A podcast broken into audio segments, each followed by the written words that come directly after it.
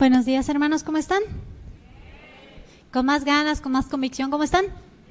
Ah, sí, así para que darnos ánimos unos a otros. Me da gusto verles, ya es el segundo turno, todos debemos estar bien despiertos, espero que todos desayunados, ¿verdad? Para resistir aquí este, la palabra y ninguno se duerma, ¿eh? Ya saben, si alguno se duerme el codo así, con cariño, pues, ¿verdad? que se despierte. Vamos a, empezar con, oración. Padre Altísimo y Eterno, te agradecemos, Señor, este tiempo que nos das. Es una gran bendición, Padre, el poder congregarnos, adorarte, alabarte y sobre todo, Señor, eh, a recibir de tu palabra. Te rogamos que por favor la palabra que envías no regrese vacía, Señor, que rinda fruto en nuestras vidas, fruto que glorifica en tu nombre, Padre. Te lo rogamos en el nombre de Cristo Jesús. Amén. Amén. Ok, continuamos con la serie, ¿verdad? De la familia cristiana. Y hoy vamos a ver, eh, el tema de hoy es fundamentando a la familia. Fundamentando a la familia. Dentro de las escrituras nosotros podemos encontrar que para Dios es muy importante la familia. Dios considera grandemente a la familia. Dios instituyó la familia. En Génesis 1, 27 y 28 nos habla de eso, de cómo Dios creó al hombre a su imagen, cómo formó varón y hembra y los creó y les dijo fructificar y multiplicados, llenad la tierra y sojuzgadla. Entonces, desde ese primer momento Dios estaba estableciendo la familia. Hombre, mujer, multiplíquense. Entonces, el Señor instituyó la familia aún antes de la iglesia. Pero la iglesia está formada por familias.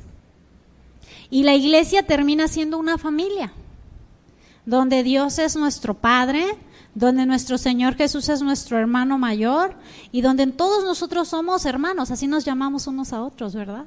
Hermanos. Entonces eh, terminamos siendo una familia. Efesios eh, 2.19 dice que ya no somos ni extranjeros ni advenedizos, sino conciudadanos de los santos, miembros de la familia de Dios. Entonces Dios eh, nos lleva a habitar en familia. Y esto lo encontramos en todas las escrituras. Entonces para el Señor es importante la familia. Y por eso eh, estamos ocupados, ¿verdad?, desde hace algunas semanas en, enseñar estas bases que el Señor nos da para fundamentar nuestras familias. Fundamentar o fundamento es eh, tomar una serie de principios para establecer algo. Entonces, esos fundamentos los vamos a tomar, esos principios los vamos a tomar de la escritura para poder establecer nuestra vida familiar en Cristo y poder estar seguros y andar seguros, ¿verdad? Y como base de nuestra enseñanza de hoy vamos a tomar Mateo 7, del 24 al 27, y Lucas 6, del 47 al 49. Estamos hablando sobre la casa en la roca. Los vamos a leer de, de manera paralela, entonces si pueden dejar ahí una marca en ambos evangelios, mejor, porque vamos a estar comparando uno y otro, uno y otro.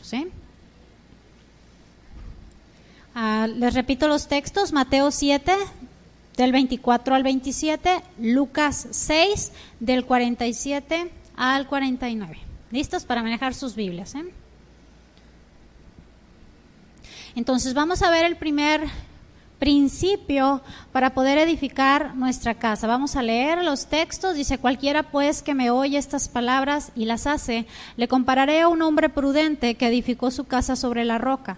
Descendió lluvia y vinieron vientos, vinieron ríos y soplaron vientos y golpearon contra aquella casa y no cayó porque estaba fundada sobre la roca.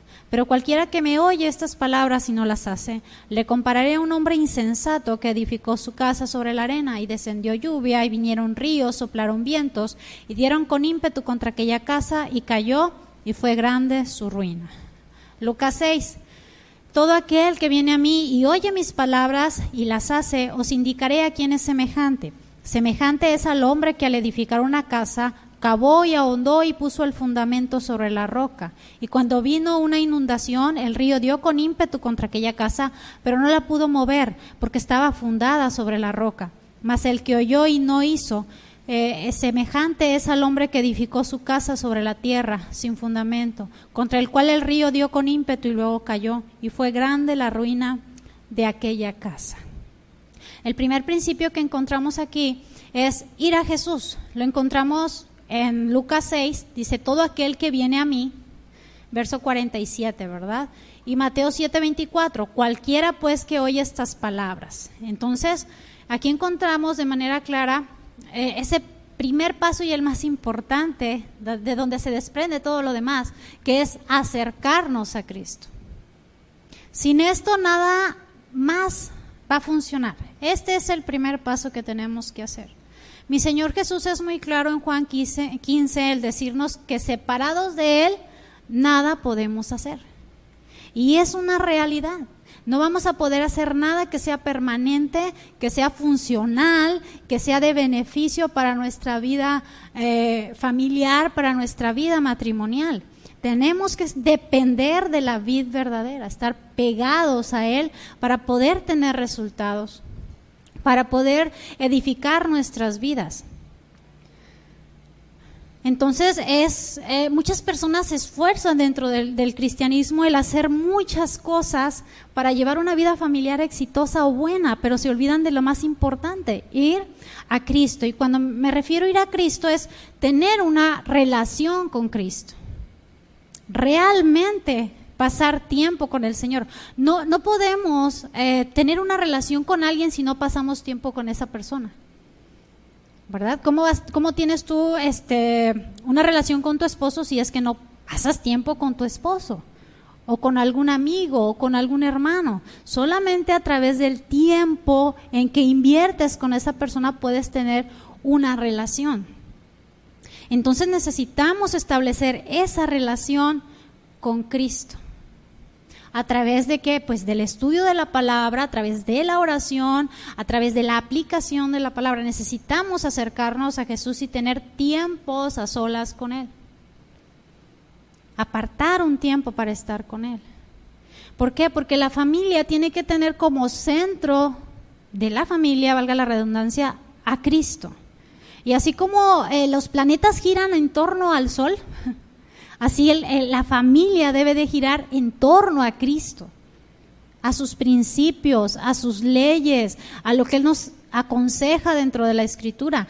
tenemos que ser familias cristocéntricas, centradas en Él. Haciendo a un lado nuestro egoísmo, haciendo a un lado nuestros conceptos, nuestras ideas, y, y como familia entera estar sometidos realmente a Cristo estar sujetos realmente a Cristo.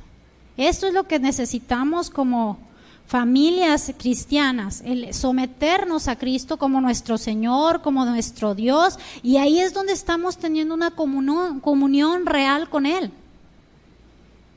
No de manera religiosa, no de manera, este, ah, ¿cuál? Estoy buscando la palabra rutinaria, que sea una rutina solamente, sino realmente una comunión íntima con Él, tener algo en común con Cristo. Entonces, tú en lo personal, cada miembro de la familia debe de vivir para Él, por Él, en Él buscando que su nombre sea glorificado, buscando que él, eh, eh, que al ver la familia que tú llevas se glorifique el nombre de Cristo, buscar la gloria del Señor. Y eso lleva a la familia a estar enfocada en lo realmente importante, que es llevar una vida conforme al Señor. Y ahí se convierten en insignificantes ciertas cosas, ciertas situaciones que pueden venir a nuestras vidas, que vienen a nuestras vidas, pero al final se convierten en algo que sabemos que va a pasar y que no nos aflige de más y por lo tanto seguimos manteniéndonos en Cristo. Entonces es importante que cada miembro de la familia tenga esta relación con el Señor. Cuando tú tienes hijos pequeños, cuando en la familia hay hijos pequeños, tenemos que dirigir a nuestros hijos a que lleven esa relación con Cristo, enseñarles a que puedan tener comunión con el Señor. Y los papás somos los primeros, ¿verdad? Somos, somos los que vamos dando el paso adelante y ellos siguiendo los pasos de, de los padres. Entonces debemos estar conscientes que solamente en Jesús podemos mantener una familia unida, solamente en Jesús podemos mantener una familia estable, solamente en Él podemos tener algo real y verdadero, que sabemos que va a durar. Entonces, el primer paso es acercarnos a Jesús. El segundo es escuchar su voz y aplicar lo que Él nos enseña. Cuando nosotros vamos a Jesús es importante eh, el ir con la mejor disposición de escuchar su voz para poder fundamentar. No vamos a obtener fundamentos para nuestra vida ni de la psicología, ni de los consejos de la abuela, ni de las ideas que pueda haber en el mundo, o en libros, o en cualquier lugar eh, de donde nosotros vamos a sacar los fundamentos es de lo que Dios nos dice, de lo que Dios nos habla. Es ahí donde vamos a encontrar todas eh, las cosas que necesitamos para fundamentar. ¿Quién fue quien creó la familia? ¿Quién diseñó la familia? Fue Dios. ¿Quién es el único que nos puede decir cómo llevar nuestras familias? Es Dios. Cuando alguien más intenta meter la mano eh, todo se convierte en un desastre. Es como cuando el alfarero está haciendo un, algún, no sé, jarro, ¿verdad? Y le está girando la rueda y está dándole forma. Eh, solamente el alfarero le puede dar forma. Si alguien inexperto llega y mete mano, va a echar a perder la, la pieza. Pero cuando se esté en manos del experto, del alfarero experto, le va a dar forma y va a sacar una hermosa pieza y aunque se medio mueva, el Señor le vuelve a dar forma y de la misma masa hace la, una nueva vasija. Entonces necesitamos estar en las manos correctas, ¿verdad? Para que podamos ser formados y fundamentados en Cristo. Y para esto es indispensable escucharle. Yo les aseguro que nuestras dificultades serían mucho menores si estuviéramos atentos a lo que Dios nos dice. Sería más fácil edificar tu matrimonio, eh, eh, instruir a tus hijos si escucháramos lo que Dios nos dice, si escucháramos la voz de Dios. Y cuando hablo de escuchar la voz de Dios, eh, no estoy hablando de una voz así que sale, sino de la palabra, de la misma escritura. Mi Señor Jesús en diferentes partes de, los evangelios nos dice, el que tiene oídos para oír, oiga. Y esto es muy importante para nosotros, porque nos, nos dice que tenemos que estar dispuestos a escuchar, tenemos que saber escuchar lo que Dios nos está diciendo. Entonces requerimos estar constantemente buscando al Señor, la voz de Dios a través de la escritura.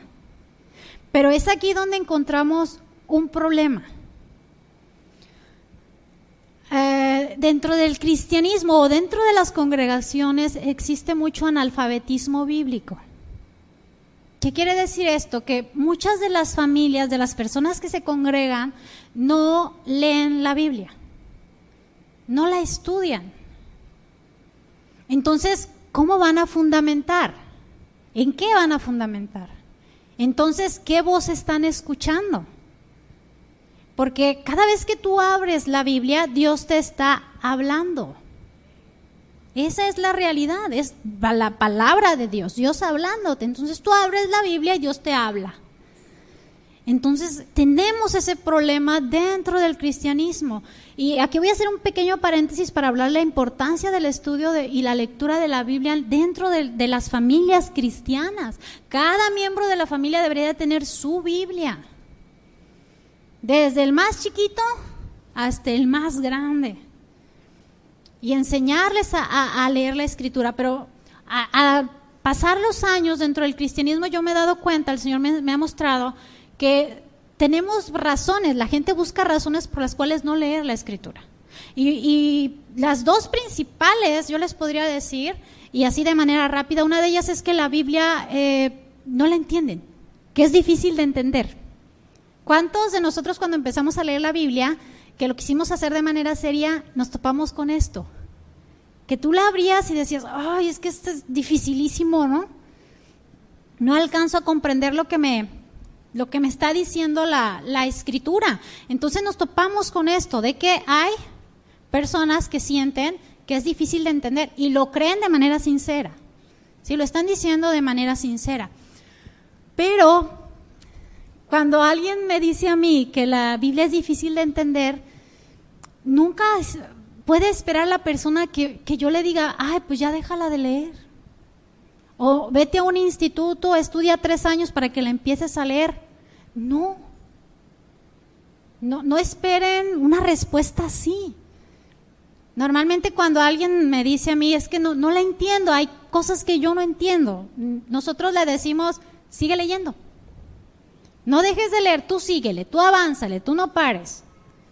Más adelante vas a encontrar respuesta a lo que a lo que tú estás buscando. Entonces, debemos de empezar a hacer a un lado esa idea de que la Biblia es difícil de entender. Si tú puedes leer un libro, cualquiera, si tú puedes leer este, una nota en el periódico, si tú puedes leer este, un estudio en internet, puedes leer la Biblia. Entonces, lo primero que tenemos que hacer es sacarnos de nuestra mente que es difícil. Ciertamente hay pasajes que se requieren más estudio dentro de la escritura, pasajes que son difíciles de entender. Y es pues, donde normalmente la gente se centra, ¿no? Llegan a Apocalipsis y están así de, ¡oh! ¿y la bestia cómo será? ¿Y la marca qué será? ¿Y los ángeles qué será? ¿No? ¿Y eso que ve Juan qué será? Entonces se, distraen fácilmente con, ese tipo de textos. Pero si tú empiezas a leer la Biblia, entenderás perfectamente los mandamientos. Entenderás perfectamente la vida y la obra de Cristo. No necesitas ser un teólogo para entenderla. ¿Verdad? Entonces debemos de empezar a hacer un lado este pretexto, esta idea de que es difícil de entender la Biblia. Otra cosa que se topan y que yo me topé es que la Biblia es aburrida. Leer la Biblia es aburrida. Mucha gente piensa que es aburrida, ¿no? Están acostumbrados a los monitos. Pero nosotros somos cristianos, no vamos a leer historias bíblicas con dibujitos, vamos a leer la escritura, la Biblia en sí. Entonces, muchas personas piensan que no es interesante la Biblia, piensan eh, que no es emocionante leer la Biblia. Cuando yo empecé la lectura de la escritura, yo veía que mi esposo leía mucho, la pasaba la noche leyendo, yo decía, pues, ¿qué le encuentra al libro, no? Este, y, yo le preguntaba y él me medio respondía y un buen día llega con la Biblia y me dice, léela tú. Y me dio la Biblia y empecé a leerla. El, el detalle es que al empezar a leerla me di cuenta que me dormía. Hay cristianos que usan la Biblia para dormir, ¿sí sabían? Se les da el sueño en la madrugada y agarran la Biblia y a los tres minutos, cinco minutos, ¡pum! Ya cayeron. O sea, usan la Biblia para arrullarse. ¿Por qué? porque los aburre, no encuentran interesante la escritura. Entonces cuando yo empecé, yo, yo me dormía. Yo llegué a babear la Biblia, o sea, desde que estaba leyendo en la mesa y me quedé dormida y desperté y hay las hojas mojadas. Me dolía la cabeza. O sea, era, era pesado en un inicio para mí leer la escritura. Entonces entendí, el Señor me, hizo entender que yo tenía que leer la Biblia. Y, me acuerdo que mi esposo me dijo, mira, si tú lees tres capítulos al día, tú acabas de leer la Biblia en un año. Entonces eh, me puse como meta en leer la Biblia en un año. Entonces para evitar dormirme, me paraba y empezaba a caminar leyendo, traía la Biblia y daba para acá y daba para acá. Y cuando ni eso me funcionaba, empezaba a leer en voz alta. Y cuando no era otra cosa, me ponía a comer con el chocolate en la mano y leyendo, porque no me quería dormir, porque no me, no me atrapaba la Biblia. Hasta que un buen día, leyendo, caigo con el libro de Samuel, en el orden, porque lo leía en orden, ¿no? Ya había pasado Génesis, Sexto, Levítico, Número, Deuteronomio, Josué, ya había pasado un montón de libros hasta que llegué con Samuel. Cuando llegué al libro, al libro de Samuel y de ahí en adelante, reyes, profetas, para mí fue emocionante. eh, la, como que la palabra eh, cobró vida. Y hay acción en la Biblia. Ustedes vean las guerras, las batallas que hay. O sea, tú quieres algo de acción, ve y lee la Biblia, porque ahí lo vas a encontrar. Y, empecé a imaginarme al gigante y a David con su onda, y a los reyes yendo a la tierra a, pelear, y Josafat. Y, y empezó a cobrar para mí la Biblia eh, esa emoción por leer. Y ahí encuentras traiciones, y encuentras amor, y encuentras este odio, y encuentras perdón, y todo eso que a la gente le gusta ver, ahí lo encuentras. Con la gran diferencia que te edifica. Entonces, la, la Biblia tomó otro sentido para mí. Entonces en un principio sí me fue difícil el, el, encontrar lo interesante y entretenida que es la Biblia. Porque lo es. Entonces la Biblia no es aburrido, no es aburrida. Simplemente no estamos acostumbrados, no hemos creado un hábito de lectura y de estudio de la escritura. En la Biblia encontramos consuelo, sabiduría práctica, verdad, doctrina, este, advertencia, toda una serie de cosas. Es emocionante leer la Biblia. Es emocionante estudiar la escritura. Si tú no sientes emoción, ora al Señor que te abra la escritura, que te permita ver más allá de lo que ahí está escrito, para que haya esa emoción y no digas, ay, tengo que leer la Biblia. ¿Mm? Sino que digas, ay, voy a leer la Biblia. Y no que digas, tengo que leer tres capítulos, uno, dos y tres y ya, ¿no? Sino que te vayas de largo cuando estás leyendo y se te pase el tiempo porque estás leyendo. Entonces, sí necesitamos entender que, la, que el estudio de la escritura no es aburrido. Y aunque nos parezca un libro antiguo y digamos, pues, ¿qué tiene que ver Abraham conmigo? Pues tiene que ver mucho, porque la naturaleza humana sigue siendo la misma. Tenemos mucha ciencia, mucha tecnología, pero la naturaleza del hombre sigue siendo la misma. El pecado sigue siendo el mismo y la manera de tratarlo sigue siendo la misma. Entonces hay que mostrar interés en la escritura porque en, ella encontramos claridad. La, la realidad es que la escritura es clara, es sencilla. Para cualquier persona, el mensaje básico de la escritura es sencillo de entender. Les vuelvo a repetir, esto no significa que no haya pasajes eh, bíblicos difíciles de entender. La palabra misma nos dice que hay pasajes difíciles de entender, el cual los indoctos e inconstantes tuercen. Es una realidad que vamos a encontrar ese tipo de pasajes, pero son los menos. Las verdades fundamentales son claras. La vida y obra de Cristo es clara. Lutero estaba convencido de que si tú encontrabas algo complicado de entender, más adelante tú ibas a encontrar la respuesta de una manera sencilla. Simplemente tenías que seguir leyendo. Por eso es que nosotros le recomendamos siempre, mira, sigue leyendo. O si tienes alguna duda, pregunta, manda un mensaje y con gusto este, se, te, se te apoyará. Pero lo importante es que tú estudies la Biblia, que no lo dejes pasar, que no lo eches a la basura. No se ocupa de ningún ingenio especial para, para poder leer la Biblia, ¿eh? Yo les puedo decir que el problema real de la falta de motivación de la lectura de las escrituras es eh, la pereza. Porque el hecho de leer y estudiar implica tiempo. Y, y, uno es tan ocupado que nunca tiene tiempo, ¿no se fijan? Es que no tengo tiempo. Entonces, el primer de las cosas que ponemos ahí para, para evitar la lectura es, no tengo tiempo. Y eso se llama pereza. La lectura y estudio de la escritura sí requiere un tiempo, sí requiere estudio, sí requiere trabajo. Entonces, eh, cuando no hacemos esto, el, estar yendo a la escritura para poder fundamentar nuestra vida, pues estamos siendo negligentes. Eso se llama negligencia. Para que el cristiano pueda llevar una vida espiritual sana, necesita dos ejercicios básicos e indispensables. Uno de ellos es la oración. Tienes que ejercitarte en la oración. Mucha gente piensa que orar es fácil y orar no es fácil.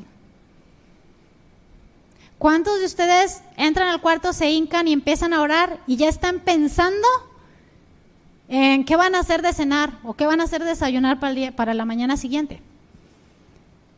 ¿Cuántos de nuestros nuestras oraciones son interrumpidas por nuestros pensamientos? O nada más a mí me pasa. ¿verdad? Todos, los hemos, todos hemos experimentado. El ejercitarse en la oración es, eh, es eso, es, implica trabajo y esfuerzo para agarrar una disciplina de oración. Orar en público, como quiera que sea, no es difícil. Digo, ahí se avienta uno las mejores frases que trae uno, ¿no? Pero en lo privado, en lo particular, ya en el tiempo con el Señor a solas, te quedas mudo. Entonces, el ejercicio de la oración no es sencillo sí requiere de, todos tus sentidos, de toda tu concentración, de, estar ahí, de apagar el celular, de poner ahí en la puerta, no molestar, gente orando, ¿no? Para tener los menores distractores posibles. Orar no es sencillo. Entonces se convierte en un ejercicio espiritual que es necesario para la vida cristiana. Y, y, la otra, el otro ejercicio espiritual es la lectura y estudio de la Biblia. Sin estas dos cosas, no podríamos considerar a la gente que tiene una o que lleva una vida cristiana. ¿Cómo va a vivir el cristianismo sin la Biblia? ¿Cómo vas a llevar un cristianismo sin oración? No, diría yo, de a mí no entender, ¿no? Necesitamos ejercitarnos en eso. No, no, no, podemos ser negligentes. No podemos fallar en el deber de estudiar la palabra de, de, Dios. No es porque sea simple o porque sea aburrida, es porque cuesta trabajo. Cuesta hacernos de una disciplina. Porque esto requiere disciplina. Porque tú vas a leer y orar todos los días de tu vida. No es que leo seis días y descanso uno, ¿no? No, o sea, tienes que agarrar el hábito de lectura de todos los días. Y cuando tú viajas, lo primero que echas a la, bueno, eso era antes, ¿verdad? Que echabas la, la maleta tu Biblia física. Ahorita traes tu Biblia, traes la Biblia en el celular. ¿Cuántos traen su Biblia en el celular o aparato electrónico? Todos, sí. Ahorita ni siquiera hay que echar la Biblia a la maleta.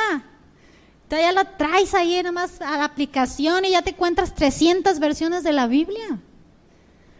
Ahí está tan cerca, cada vez es tan fácil y tan desaprovechada por la negligencia. En la época de Lutero, de Calvino, de John Hus, de todos estos hombres reformadores, eh, era muy difícil que la gente tuviera una Biblia. Primero porque no estaban en el idioma de las personas. En el, Lutero tradujo al alemán la Biblia porque no se leía en Alemania en alemán. Entonces, ¿tú qué entendías? Todavía en el, eh, el siglo pasado, 50, 30, todavía se daban, si hablamos de la Iglesia Católica, misas en latín. Y se leía en latín la escritura. Entonces ahí estaba el sacerdote aventándose su sermón, y en latín, y todos los demás, sabe, ¿no? ¿Qué dirá el, este, el, el sacerdote? Entonces, Hoy tenemos el acceso a la palabra de Dios de una manera tan sencilla, tan simple, tan fácil. Nuestro problema, les vuelvo a decir, es la este, negligencia, la pereza. No es porque no seas inteligente, no es porque no le entiendas, no es porque sea aburrida, es porque no quieres hacerlo. Entonces necesitamos crearnos una disciplina. Si tú lees la Biblia, eres una minoría dentro del cristianismo si lo lees como un hábito, todos los días. Si tú estudias las escrituras, eres una minoría más pequeña dentro del cristianismo. Entonces necesitamos como familia crear el hábito de nuestros hijos de lectura y estudio y oración para que ellos pasen a la siguiente generación estos hábitos que son esenciales en la vida cristiana. Entonces, tenemos que trabajar, hermanos. Es sorprendente. A mí lo que más me sorprende es que la gente no lee, no estudia, pero ah, ¿cómo opina de la Biblia? ¿No se dan cuenta? Todo el mundo está listo para opinar y decir, pero no la estudian ni la leen. Y la Biblia no está para que opinemos de ella. Yo no, yo qué puedo decir de la palabra de Dios? La palabra de Dios es perfecta. Yo simplemente transmito lo que la palabra de Dios dice, no opino sobre lo que ella dice. Entonces mucha gente está dispuesta y lista para estar opinando sobre la Biblia, cuestionando sobre la Biblia, buscando la manera de evadir lo que Dios nos dice con la propia Biblia. Y eso es triste. Si, si tú quieres fundamentar tu vida en Cristo, tienes que ir a la escritura y tienes que hacer un lado la pereza y tienes que empezar a leer y a estudiar la Biblia para que entonces tú conozcas a Dios, para que tú veas lo que Dios quiere, para que veas los principios y preceptos, fundamentos que Él nos ha dado. Y esto requiere esfuerzo, requiere trabajo, requiere tiempo. Entonces yo los invito a que hagan un lado la pereza y dejemos de ser negligentes. Porque luego decimos, ¿por qué Señor estoy tan mal? ¿En serio te preguntas por qué? O sea, si te pones a reflexionar un poco vas a saber por qué. No es porque Dios sea injusto o porque se olvidó de ti, es porque muchas veces, la gran mayoría de las veces, has sido negligente en tus deberes como cristiano. Entonces, ojo con eso. Es importante para fundamentar nuestra, nuestra vida en Cristo. ¿Por qué? Porque Dios nos dice que tenemos que oír su voz. ¿Qué dice el Señor? El que tenga oídos para oír, que oiga, ¿sí? Que, esto quiere decir que tenemos que escuchar la voz. Y esa voz la encuentras en la Biblia. Les acabo de decir hace un momento que Dios nos habla a través de la Biblia. Deuteronomio 27, 10 dice, oirás pues la voz de Jehová tu Dios y cumplirás sus mandamientos y estatutos que yo te ordeno hoy. ¿Cómo vas a cumplir los mandamientos y estatutos? Una, si no los conoces. ¿Y por qué no los conoces? Pues porque no lees. ¿Sí me explico?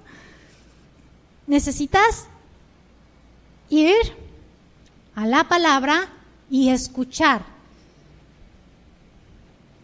Si tú obedeces, quiere decir que escuchaste. Porque el escuchar tiene que ver mucho con el obedecer. Es como un sinónimo. Si tú realmente escuchaste es porque estás obedeciendo. Si tú obedeciste es que escuchaste. Si tú no obedeciste es que no escuchaste la voz del Señor. No tienes oídos para oír. Entonces es importante tener nuestro sentido, nuestro oído espiritual agudo para poder escuchar las instrucciones que Dios nos está dando y actuar de manera automática que sean, eh, sí, en automático. Te estás escuchando y estás haciendo lo que el Señor te dice. Y para esto necesitamos un oído dócil. Proverbios 25, 12, eh, a este sí acompáñenme por favor, Proverbios 25, 12.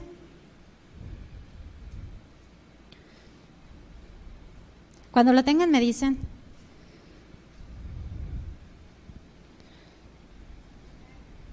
¿Listo? Ok. Dice, como zarcillo de oro y joyel de oro fino es el que reprende al sabio que tiene oído dócil. Algo de valor, pues es de mucho valor el tener un oído dócil. Aquí viene de la palabra shama, el oír, eh, dócil, perdón, y significa oír inteligentemente. Oír inteligentemente. Cuando, ¿A qué nos referimos con oír de manera inteligente? Bueno, primero prestar atención cuando alguien te está hablando. ¿No te pasa que estás hablando con alguien y estás pensando en otra cosa y luego caes en 20 que no, no escuchaste nada de lo que te dijo? Y luego te dice, ¿qué opinas tú y tú? A ver, me dices otra vez, porque estabas ahí pero no lo estabas escuchando, no estabas poniendo atención en lo que te estaba diciendo. Entonces, oír inteligentemente implica el prestar atención en lo que te están diciendo, realmente estar escuchando lo que la persona te está diciendo. También implica el obedecer lo que el Señor te está diciendo. Necesitamos ser dóciles. No solamente tener un oído dócil, sino también ser dóciles. Y, y una persona dócil es aquella persona que acepta con agrado eh, lo que se le está diciendo. Y, y una persona que es así es fácil de educar. Es fácil de enseñar. Porque acepta con agrado lo que se le está diciendo. Y es esto lo que necesitamos, pedirle al Señor que nos dé un oído dócil, que nos enseñe a ser dóciles a su voz, para obedecer, para aceptar con agrado lo que el Señor nos está diciendo. Porque otra de las cosas que, que tenemos cuando vamos a la escritura, sobre todo en las primeras veces, es que te vas a encontrar muchas cosas que chocan con tu manera de pensar. Digo, venimos del mundo, y traemos una serie de ideas y de cosas en nuestra mente que evidentemente van en contra de la palabra. Entonces cuando tú empiezas a leer, pues si sufres así como que colapsos mentales, ¿no? Que choca, dices tú, ay, ¿a poco esto es pecado? ¿No? Este, yo practiqué esto muchos años y cuando yo me topé con lo de la idolatría en la Biblia, sí fue un choque para mí en mi mente porque no viene ni en un lado, ni en dos, ni en tres, ni, o viene en toda la Biblia sobre la idolatría y las imágenes y la adoración. Yo vengo de una familia mega católica, de esas de que rezaba el rosario todos los días a las 7 de la tarde, bola chica, bola grande, bola chica, bola grande, misterio por misterio. Me sabía hasta las, ya ven que está el rosario, y luego tiene unas bolitas ahí que cuelgan, pues hasta esas rezaba yo. Mi abuela me enseñó, entonces era súper apegada al catolicismo, era de las de las peregrinaciones, de las velas y toda la práctica religiosa del catolicismo. Ya, Señor, ya me perdonó, ya me arrepentí. Y ya entendí que no tiene, que no es, no es de Dios, verdad, no es conforme al Señor. Pero sí sufrí un choque cuando vi que no te harás imagen, no las adorarás. Yo, sí, sí me daba algo. O sea, sí sufrí un, un choque en mi mente de lo hago o no lo hago. ¿Es real o no es real? ¿Estará bien o no estará bien? Y, si se enoja la virgencita y me manda la maldición. O sea, sí sufrí un, una lucha en mi mente porque lo que me encontré en la palabra iba en contra de todo lo que yo había practicado, hecho durante, durante 18 años. Y así muchas partes de la escritura. Y es ahí pues donde el Señor nos empieza a, a, dar un oído, oído dócil y, a hacernos también dóciles, al punto que terminamos tirando toda la, todo lo de idolatría y decimos, pues no tenemos tanto, no, verán que sí teníamos, no tenemos tanto y empezamos a sacar, ¿no? Pues resulta que, que la estampita, que la virgencita, que la medallita, que entonces, sí, al final sí había algo de, práctica. Mi esposo, el único recuerdo que tenía de su mamá era un crucifijo de este pelo, ¿de acuerdo? ¿Les puedo contar? ¿Verdad? Ya me dio permiso. Tenía un crucifijo de, es, lo único que conservaba de su mamá que había fallecido. Ese crucifijo era de su mamá. Entonces yo veía el crucifijo y, y sí lo pensé, dije, ¿lo irá a romper mi esposo? este, porque era de su mamá. Fue así que, era, era, no era una sierra, que era con lo que lo partiste porque era de, no era hueco, era, era pesado, era duro, era de metal. Ajá, para... Y cuando vi que lo estaba haciendo pedazos dije, wow. Entonces, yo con la, medallita que me había dado mi mamá de la virgencita, yo estaba, ay, virgencita. Ya cuando vi que mi esposo le estaba dando duro a la, al crucifijo, pues yo también solté la, la cadenita. O sea, pero sí me, a lo que voy es que vas a encontrar cosas en la Biblia que chocan contigo. O sea, es como que vas caminando y chocas con el vidrio ahí, ¿no? Y no te deja pasar porque está ahí el vidrio. Entonces tienes que quitar eso para poder pasar. Pero el Señor te empieza a hacer dócil a su voz. Y empiezas a entender que es mejor y que es más inteligente escuchar lo que Dios nos está diciendo. Y así es como Dios nos empieza a educar. Somos más fáciles de educar con un oído dócil. Entonces sí necesitamos escuchar a Jesús y tener una docilidad a su voz. Entonces tenemos que ir a Jesús, tenemos que escuchar su palabra, tenemos que aplicar lo que nos está enseñando. Y es como empezamos a edificar nuestras vidas, nuestras familias. Entonces, esto no es para unos cuantos de la, de la iglesia, es para todos en la congregación, para todos. Mi Señor Jesús dice que todo aquel, cualquiera que ¿Sí me explico? No es para una porción o ciertos miembros de la iglesia que tienen más capacidad o más entrega. No, no, no. Esto está al alcance de cualquiera. No se necesita de ninguna característica espiritual especial o una cualidad especial. Solamente tener un oído dócil y obediente. Ay, se dice tan fácil. Pero ya en el, en el sentido de practicarlo es donde empiezan las luchas. Pero en el Señor se sacan adelante. Mi Señor Jesús, nuestro Padre, nos deja muy claro en toda la palabra lo importante de escuchar y aplicar lo que Él nos dice. Si van a, no, no vayamos, ya los conocen, Deuteronomio 28.1 y, y Deuteronomio 28.14, nos habla de la bendición por escuchar y obedecer lo que Él nos dice. Y nos habla de la maldición por, no, por escuchar y no obedecer lo que Él nos dice. Entonces, cuando tú conoces los principios que Dios nos está dando para el matrimonio, para los hijos, para la familia, estamos trayendo bendición a nuestras familias. Cuando tú ignoras de manera voluntaria lo que Dios te está diciendo, traes mal para tu vida familiar. Y, no va a funcionar, esa es la realidad. No te puedo yo engañar, no va a funcionar. Si tú no te sujetas a Cristo y obedeces lo que Él te dice de manera dócil, no va a funcionar. Tiene que ser de manera dócil. Se escucha fácil, les vuelvo a decir, pero se requiere trabajo, esfuerzo, diligencia y sobre todo fe en Jesús. Puesto los ojos en Él, ¿verdad? Si nosotros hacemos estas cosas que, de las que estamos hablando, la escritura nos, nos describe como personas prudentes.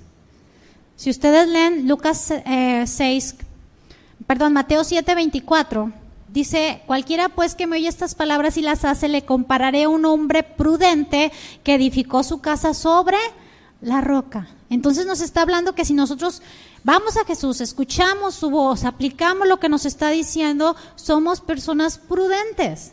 Y déjenme decir que esto falta mucho en nuestro carácter. En el carácter del cristiano eh, es muy necesario y falta mucho la prudencia. ¿Qué es la prudencia? La prudencia es pensar en los riesgos posibles que conlleva ciertas acciones, ciertos actos, ciertas actividades que tú haces. Y una persona prudente que está viendo esos riesgos posibles adecua o modifica la conducta para no recibir un perjuicio innecesario.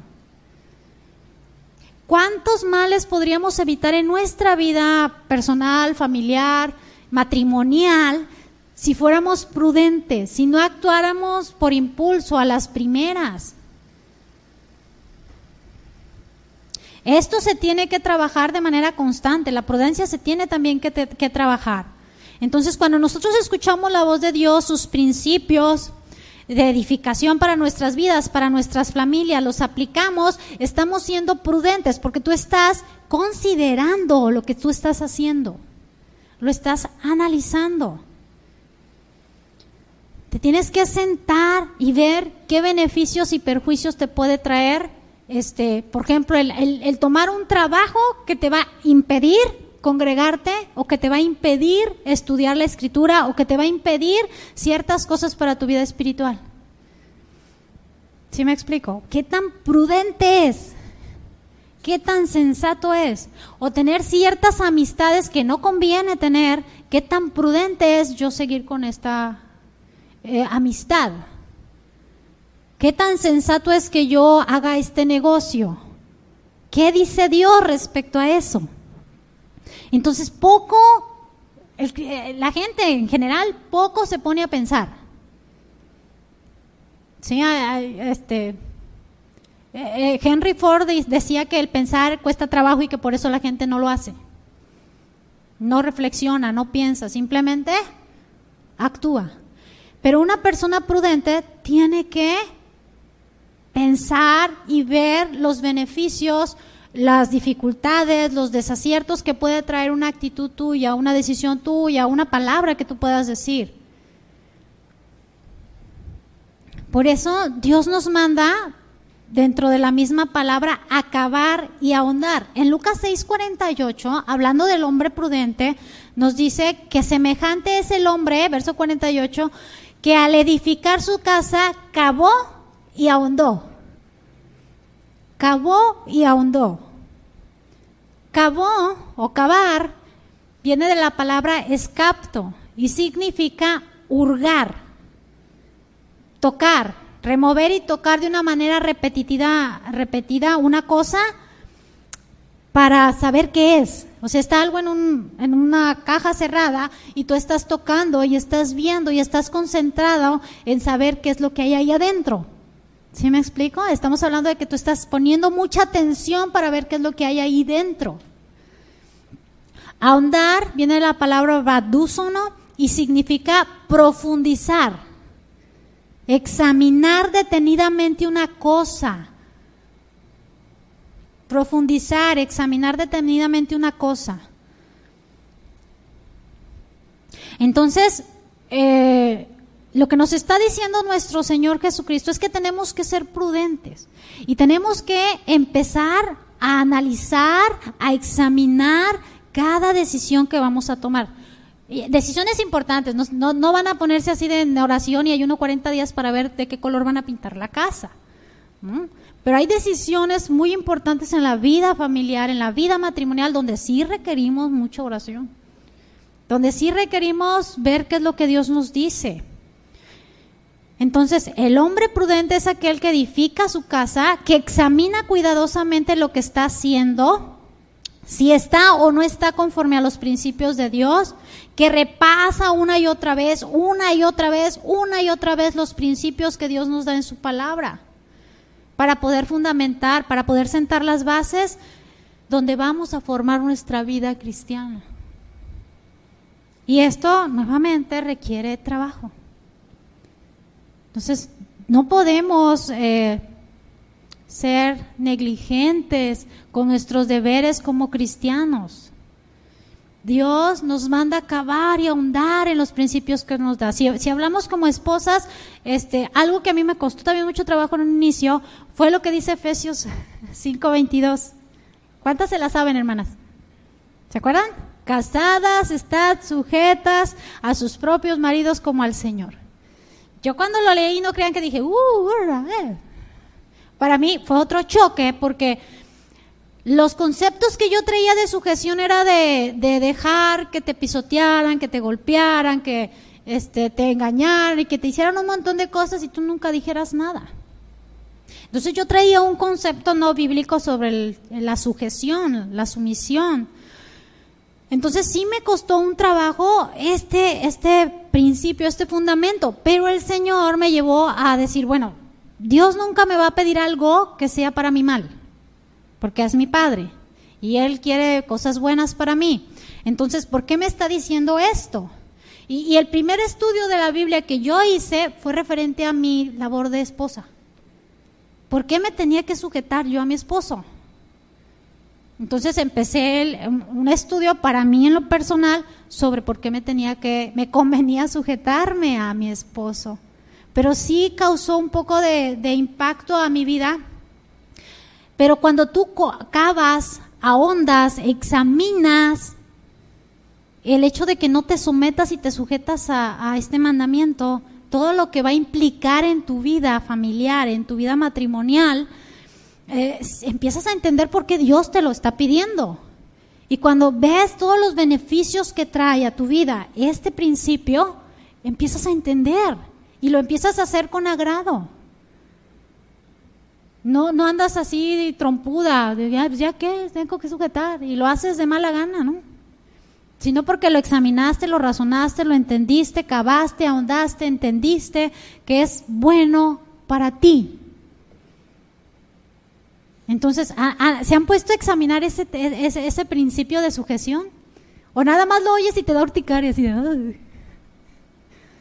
No, ¿verdad? Hay que examinar, hay que cavar, hay que ahondar en esos principios, todos los beneficios que nos trae. No hay que rechazar los principios que Dios nos da en una primera instancia, mejor hay que analizar por qué Dios nos los está dando. Cavar y ahondar para poder edificar. ¿Qué dice el Señor a los maridos en primera de Pedro 3:7? Vosotros maridos igualmente vivid con ella sabiamente. Se requiere sabiduría para tratar a la mujer, hermanos.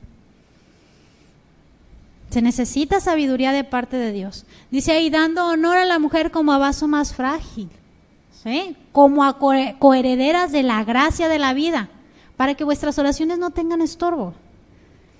Entonces, hermanos, reflexionen, ¿se han puesto a ahondar y acabar en este mandamiento, en este principio? ¿Los beneficios que les trae el hacerlo o los perjuicios que les trae innecesarios por no hacerlo?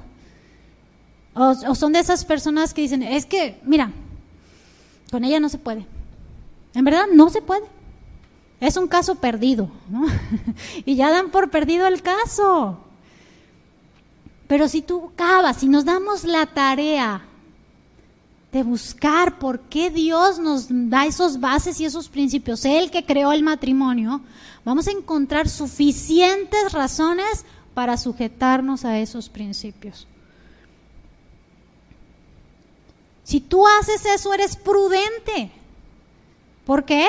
Porque estás analizando, razonando, viendo los cosas buenas que te puede traer, las cosas malas que te puede traer, y modificas, cambias, para evitar un prejuicio. Entonces debemos de examinar cuidadosamente esos principios, todos los principios que Dios te da para las diferentes áreas de tu vida. Tómate el tiempo, date el tiempo de analizar y examinar lo que Dios te está diciendo. Nunca debemos de echar a saco roto ni una palabra de la que Dios nos da ni una. Porque todo lo que está en la Biblia es palabra de Dios y es útil. No hay nada más útil para tu vida que la Biblia. Ay, gracias, hermanos. ¿Está de acuerdo conmigo? Amén. Entonces, estos textos de Mateo y Lucas nos está hablando de poner fundamentos sobre la roca, edificar sobre nuestro Señor Jesús, todos sometidos a sus principios, de, en docilidad, en, atención, en estar dispuestos a cambiar y, y modificar nuestra manera de pensar, nuestro estilo de vida. Cuando hay conflictos dentro de, la... Hemos estado tratando, ¿verdad? Mi esposo ha estado tratando con ustedes los conflictos dentro de la familia y cómo solucionarlos. La realidad es que cuando hay conflictos, como lo vimos, es porque no estamos teniendo una relación seria con Cristo, no lo estamos poniendo como centro de nuestra vida familiar a Cristo y no estamos sujetándonos a Él. De ahí nacen los problemas. Entonces, si la casa está edificada en Cristo, si pusimos fundamento en Él, mira, dice el texto que van a descender lluvias, van a venir ríos, van a soplar vientos y golpearán la casa. Pero la casa no va a caer. Porque está fundamentada sobre quién? Sobre Cristo. Ustedes no saben cuántas familias que se congregan están en ruinas. En ruinas. Su vida son ruinas. Y aunque vengan a la congregación y alaben y canten, si ellos no llevan a, vivir lo que la palabra dice, su vida seguirá siendo una ruina, un edificio abandonado. Y lo último que queremos en Cristo es que ustedes lleven vidas en ruina. Nosotros queremos que lleven una vida fructífera, próspera en el Señor que prospere su alma, su espíritu, su vida matrimonial y familiar, porque eso glorifica a Cristo. Entonces sí necesitamos fundamentar nuestra vida en Él, porque vamos a sufrir aflicciones y problemas, ¿sí sabían? Como cristianos no, nos escapamos de, de las cosas que a todo mundo le pasa. Digo, el coronavirus nos afectó a todos, ¿verdad? A todos nos encerraron, cristianos y no cristianos, todos a la, a la casa y enciérrense. E, esta pandemia a todos afecta en lo económico muchas veces. Entonces, a todos nos golpea. Pero sumado a esto de las cosas y problemas y dificultades que a todos nos pasa, cristianos y no cristianos, podemos añadir las cosas que nos deben de pasar por ser cristianos. Porque la palabra dice que aquel que quiera vivir piadosamente en Cristo Jesús padecerá persecución. Entonces, sumado a las dificultades de la vida que vienen, ¿verdad? Eh, se añade las dificultades que pasan por llevar la vida en Cristo. Entonces sí necesitamos entender que vamos a tener dificultades. Se los profetizo. estoy jugando, entiéndase. Para los hermanos que nos ven en internet, estoy jugando, no piensen en otra cosa. ¿sí? Estoy bromeando. Este, para que dejen la atención un poco. ¿sí? ¿Qué nos dice el Señor dentro de la Escritura? En el mundo tendréis Vamos a tener detalles en este mundo. No, se ocupa ser profeta para saberlo, porque la escritura es clara. En este mundo vas a tener complicaciones, vas a tener dificultades, y solamente si estás en Cristo vas a permanecer firme. Y solamente si estás en Cristo no vas a tener pérdida, porque problemas te van a caer al creyente y al no creyente, pero tú tienes que ser prudente y edificar tu vida en Cristo, porque si no lo haces, entonces estás siendo un insensato. Mateo 7:26 dice que cualquiera que oye estas palabras y no las hace, le compararé a un hombre insensato que edificó su casa sobre la arena y descendió lluvia y vinieron ríos, soplaron vientos y dieron con ímpetu contra aquella casa y cayó y fue grande su ruina. Entonces, cuando tú sabes lo que tu Señor quiere, lo que tu Señor te está pidiendo y no lo haces, eres un insensato, eres un cabezadura, eres un necio. Insensato viene de la palabra moros y eso significa necio, cabeza dura. O sea, no, no entra, no entra. La palabra, ¿verdad?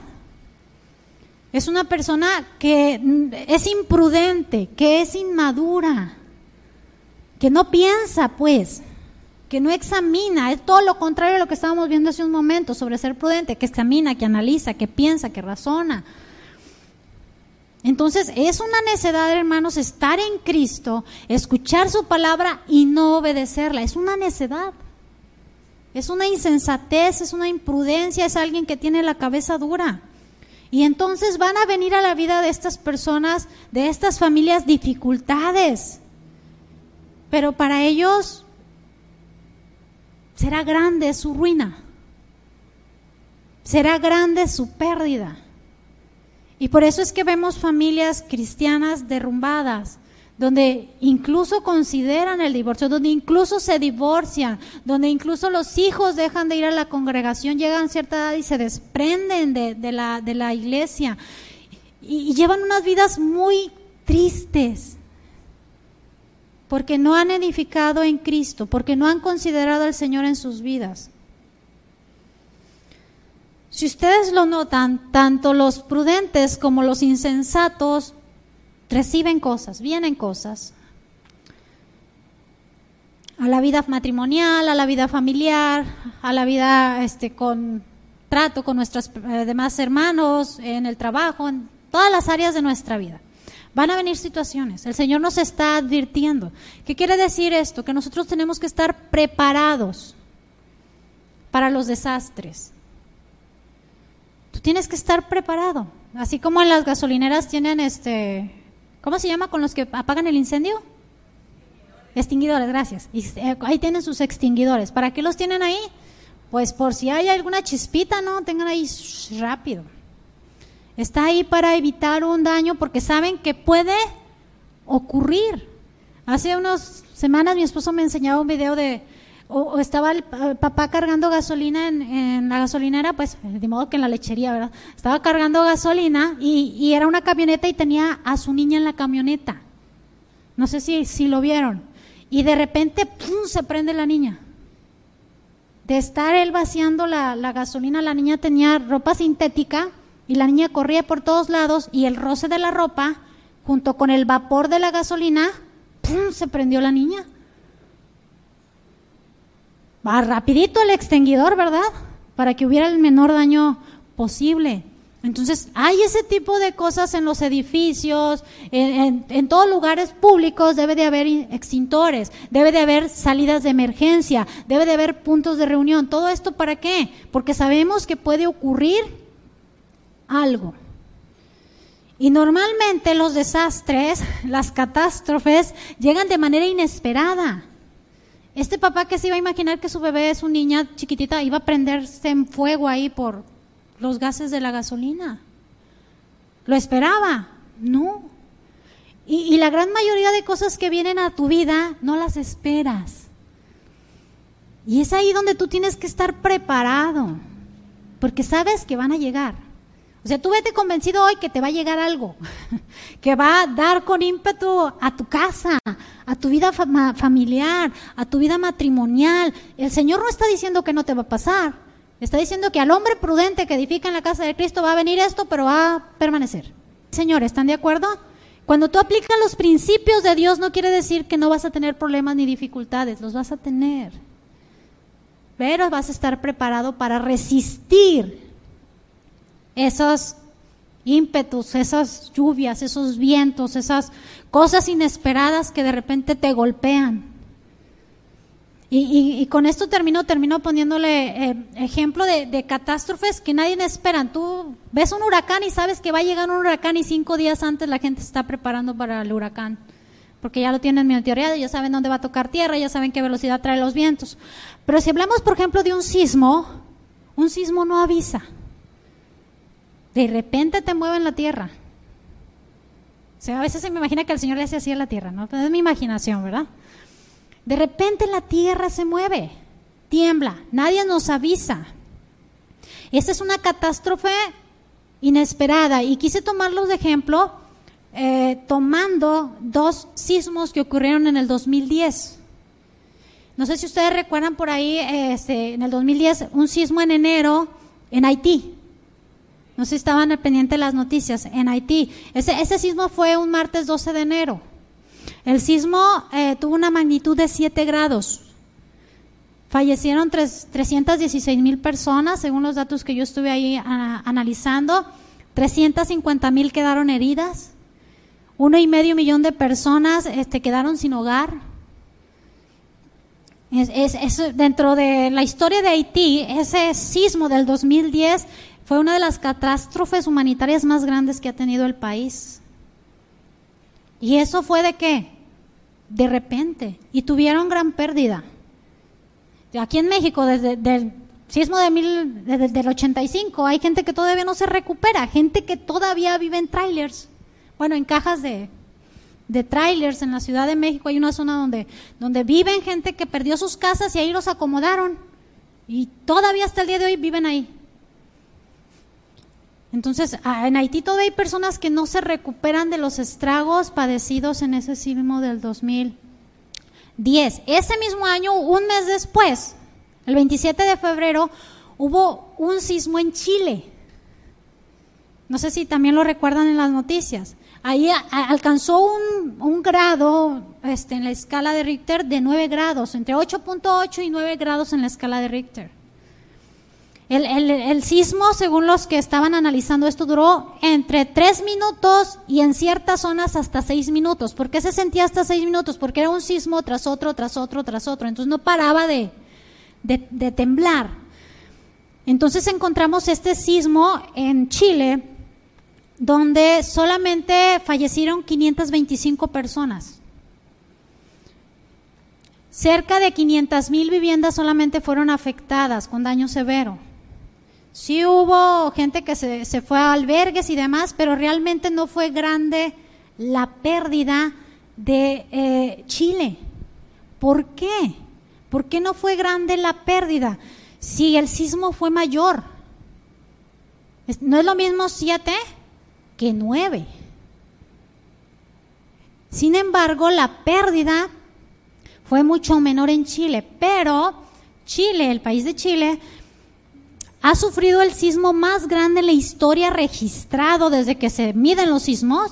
Eh, fue en Chile, fue en 1960, el 22 de mayo de 1960, con el sismo de, cataclismo, se le considera un cataclismo eh, de Valdivia, porque fue la ciudad que más daño recibió. Y estamos hablando que fue un sismo terrible, que incluso provocó un tsunami que fue desde Hawái, Japón, recorrió gran parte y fue un sismo muy fuerte, devastó el país, hundió partes del país, sacó otras partes, cambió la ruta de los ríos, o sea, fue un sismo muy fuerte. Entonces los chilenos aprendieron que puede y podía volver a pasar un sismo de esa magnitud. y ya habían experimentado la catástrofe. ¿Y qué hicieron entonces? Se prepararon. Se prepararon. Los expertos dicen que fue menos, uh, hubo mucha diferencia por los desastres en un país y en otro, por la infraestructura de Chile. Porque se ocuparon en construir sus edificios pensando en que la tierra se mueve y se mueve violentamente. ¿Qué hicieron? Se prepararon, porque ellos querían que temblara. No, porque saben que va a temblar. Están preparados para lo peor. Por eso es que tuvieron menos pérdida, menos fallecidos, menos viviendas afectadas. Y los de Haití, aunque ya les había temblado antes, su infraestructura no estaba preparada para un sismo.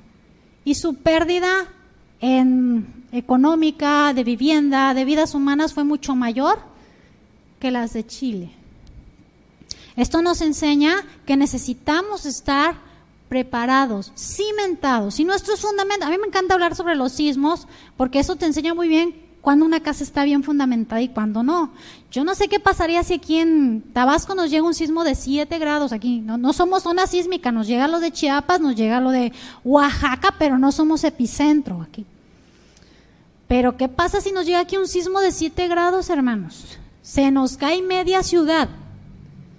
Porque no es, no, está, no es una ciudad pensada para sismos. Cuando nosotros llegamos a Gordo, este, a mí me sorprendió gente que estaba haciendo su casa, así un pocito, nada más una zanjita y los bloques, no le ponían castillos, se llama Dallas. Ah, cadenas. No les ponían cadenas. Y yo dije, no, yo me recargo ahí, se cae la, se cae la casa. Allá en Colima, pues haces el pozo y le metes ahí los, las, los castillos y luego le echas piedra y para cimentar, porque pues también en Colima nos, mueven el piso seguido, seguido tiembla. Entonces, allá las casas, por muy chiquitas, si tú construyes un cuartito, el cuartito lo cimentas bien fuerte. Cuando estábamos construyendo ahí en la venta de acuerdo, este, mi esposo le metió fuerte el, cimiento y me acuerdo que los albañiles le decían que para qué tanto, que para qué una varilla tan gruesa, ¿de acuerdo? Que para qué tanto, que, que, nada más con eso. Y, pero mi esposo pues ya trae una, una idea de que la tiembla y que tienes que estar preparado. Entonces ya cuando nos ha temblado últimamente aquí digo, ay, qué gracias Señor, porque se cimentó bien ahí la, el cimiento. Pero si llega un sismo fuerte aquí en Villarbosa, sí se nos cae, ¿eh? Sí se nos cae, porque no es, no es una zona como tal sísmica y no se está preparado para ello. Nosotros como cristianos, yo tomo siempre este ejemplo porque eso nos enseña que si nosotros estamos cimentados en esa roca, claro que se nos va a mover la tierra por las dificultades, pero la casa no se va a caer. Te vas a dar el susto de tu vida, ¿no? Porque se mueve y te asustas, pero no va a pasar más. Necesitamos ir a Jesús, escucharle con un oído dócil, poner en práctica los principios que nos da dentro de la Escritura, haciendo a un lado cualquier pretexto que te impida poner los fundamentos. Necesitas cavar y ahondar en esos fundamentos, siendo prudente, estando examinando, estando preparándote, sabiendo que van a venir situaciones difíciles a tu vida. Pero si tú pusiste el fundamento, que es Cristo, no tendrás pérdida tu casa va a permanecer. Tu fe no va a faltar. Ahora acabar y ahondar y a poner fundamento. Amén. Vamos a terminar con oración. Padre Altísimo y bueno, te damos gracias, Señor, por tu palabra que nos edifica, que nos enseña y nos instruye. Te doy gracias por tu palabra, Señor, porque es el fundamento para nuestras vidas, porque es Cristo el centro de nuestras vidas. Te pedimos que por favor nos ayude, Señor, a vivir nuestra vida cristiana apegados a ti viviendo, Señor, cavando, ahondando en tus principios, teniéndote como prioridad en nuestras vidas. Señor, bendice por favor a cada familia que está escuchando tu palabra, Señor, y llévales a vivir esa vida cristiana con convicciones firmes, Padre. Te lo rogamos en el nombre de nuestro Señor Jesús. Amén. Amén. Que el Señor les bendiga, hermanos. Que